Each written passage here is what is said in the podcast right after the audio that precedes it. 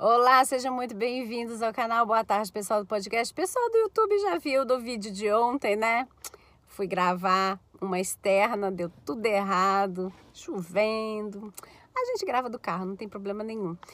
Bom, vamos lá. Se você ainda não é inscrito nesse canal, se inscreva, aperta o sininho, dá seu like, compartilha para que mais casais que se amam, mas não se entendem, consigam conhecer esse canal e saber que a gente consegue dar jeito Bom, diante desse bando de divórcio que tem acontecido agora, após esse período maluco que a gente está vivendo em 2020, é, existiu uma reportagem que falava dos top 5 de casos de divórcio, né? E um deles, que a gente, um deles a gente já falou ontem, né? E o outro é sobre críticas mútuas. Então vamos lá. O que, que é essa história de eu tô segurando o celular com a mão? Vocês vão ver meu dedinho aqui. Peraí, deixa eu segurar direitinho. É... Essa história de crítica mútua, minha gente, o negócio é o seguinte: na verdade, crítica advém de pessoas que são insatisfeitas e inconformadas com a situação a qual elas estão vivenciando, tá? Então elas acabam tendo um olhar muito crítico com relação ao outro, elas entram em julgamento, elas perdem o poder de empatia, né? De verificar quem é o outro, quais são as condições do outro, qual é a história de vida do outro, por que, que o outro faz do jeito que faz, qual é o perfil comportamental do outro, e por isso ele é mais metódico, ele é mais é, extrovertido, ele é mais é, dominador, né? Então acaba esquecendo esses detalhes e acaba fazendo com que esse casamento entre em risco, né? Bom, o que se dá para ser feito nessa história toda é o seguinte: é você reconhecer que você está sendo uma pessoa extremamente desnecessária, né? É, com comentários agressivos, né? Porque uma crítica ela acaba sendo uma questão relacionada mais a, a uma forma é, grosseira, ríspida de se dizer alguma coisa que deveria até ser dita, né? Que você não gostou, mas de uma forma deselegante, né? Então, a melhor coisa a fazer é uma reflexão, colocar no papel o que, que é o objeto real e concreto da sua crítica? Você vai criticar a pessoa, você vai dizer que ela é uma pessoa extremamente é, bagunceira, que ela é, não dá valor a nada, que ela é uma pessoa mal agradecida, né? Então tá aí, essa é a crítica.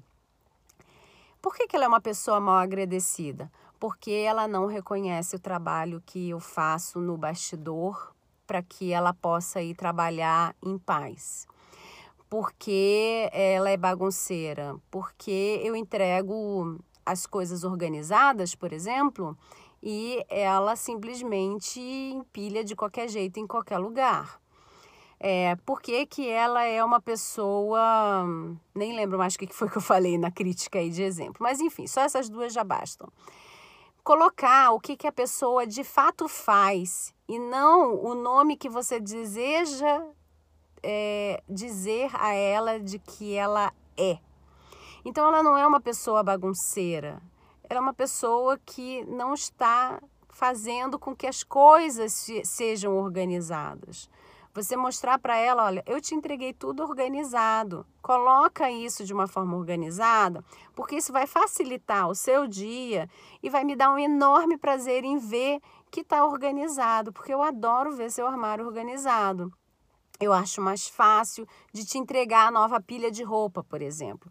explica o porquê para a pessoa e explica o que, que é que você enxerga com aquela situação de benefício para ela, né? Você que é a pessoa que é organizada. Não tem nada de errado em ser desorganizado se ela se entender. Quem está incomodada com a desorganização dela ou incomodado é você. Então, a melhor forma de você conversar com ela é dizendo: Olha, eu organizei tudo direitinho para você, porque eu acho que é mais fácil você encontrar na pilha de roupa a roupa que você deseja dessa forma.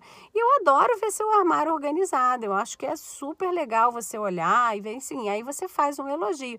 Tá faltando o tal do feedback do amor, né, minha gente? Tem um vídeo aqui no canal que se chama Feedback do Amor, tem também no podcast, procura lá que você vai entender como dizer para a pessoa uma coisa que você tem para dizer que é verdade, que é delicado, sem causar problema, sem causar confusão na sua vida. Então vai lá procurar esse vídeo, tá? Você dizer para a pessoa que ela é uma má agradecida, que ela não dá valor ao que você faz e tal é você dizer para ela: sabia que eu adoraria ter reconhecimento? Você acha que o que eu faço é importante? Se eu deixar de fazer o que eu estou fazendo por você, você faria? Você daria conta? E, mas isso tudo é numa conversa, entendeu? E aí eu até deixo ela experimentar. Que tal você deixar ela experimentar, ela lavar a roupa dela, ela passar a roupa dela, ela cozinhar a comida dela? Não tudo de uma vez como se fosse um castigo. Mas, por exemplo, a história da roupa aqui que eu trouxe, né, é, de, de exemplo. Então você falar para ela, olha, eu gostaria muito que você que você reconhecesse isso, né? E aí como é que você fala fala isso para a pessoa? É você, você sabia que isso dá um trabalho danado para fazer? Experimenta só você fazer e não faz. Deixa a pessoa fazer. Que tal? Tá? Bom, a verdade é que pimenta nos olhos dos outros é refresco. E a gente acaba que por amor, por carinho, a gente faz e depois cobra tá? Então, é a melhor forma de você fazer com que o outro te reconheça é você deixar faltar, é você deixar ele verificar qual é a consequência daquele ato dele, né, da grosseria dele, da cobrança dele ou da falta de reconhecimento dele. Qual é a consequência disso? Quanto tempo ele vai gastar para fazer o que você faz? É, e se você não fizer, o que, que vai acontecer com ele? Deixar essa pessoa experimentar. Outra coisa que você tem que observar é se você não é uma pessoa do temperamento, né, de serviço. Lembra, também tem coisa aqui no canal falando sobre isso, as cinco linguagens do amor. Às vezes você é uma pessoa que se sente amada quando você começa a servir o outro. Você serve, serve, serve, e aí chega um dia que você gostaria que você fosse servida, porque é assim que você se entende como sendo amada ou amado ninguém vai te servir, porque essa pessoa não é de serviço. Então ela não entende que a sua linguagem de se sentir amado, amada é essa. Então pode ser que esteja na hora de você também ir lá assistir esse vídeo das cinco linguagens do amor para você ver como você vai se comunicar com essa pessoa, como você vai dizer para ela que você gostaria de ser servido, de ser servida, porque é assim que você se sente amada, é assim que você se sente amado, tá bom?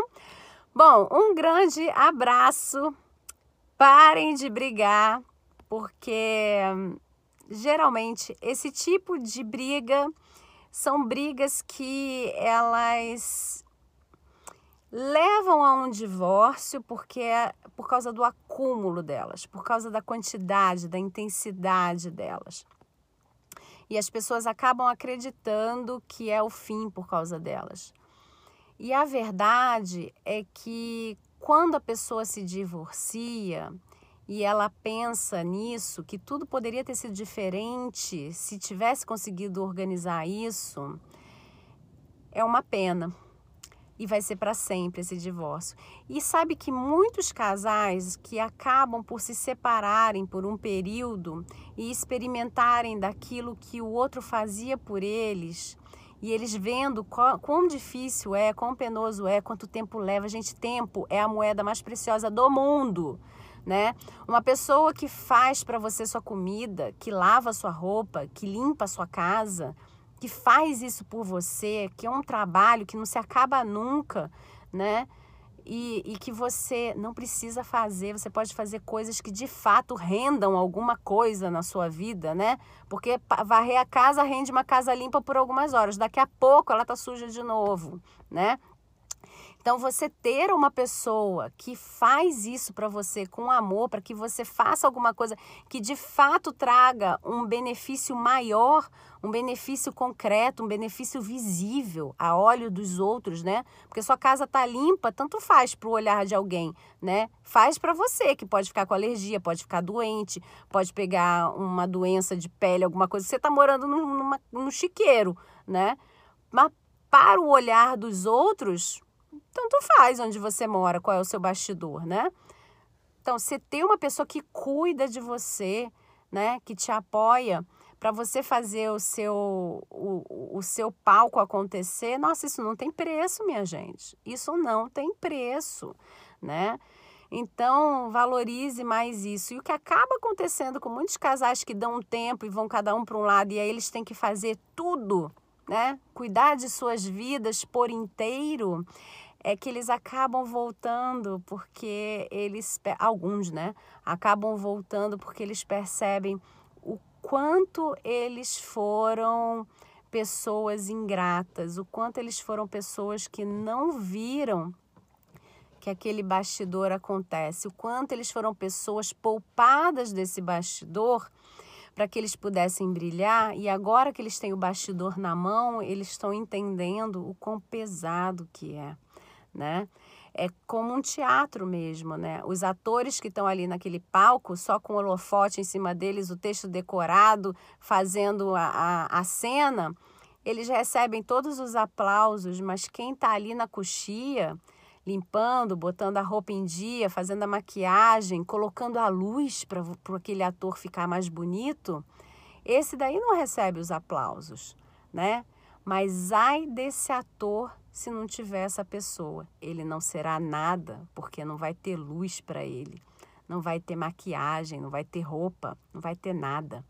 Então talvez ele não brilhe tanto quanto ele brilha quando ele tem essa gente com ele. Então, lembre-se disso e dê valor a tudo que tem dentro da sua casa, a todas as pessoas que estão ao seu entorno, fazendo o seu bastidor acontecer para você brilhar no seu palco, tá bom? Um grande abraço e até a próxima. Tchau, tchau.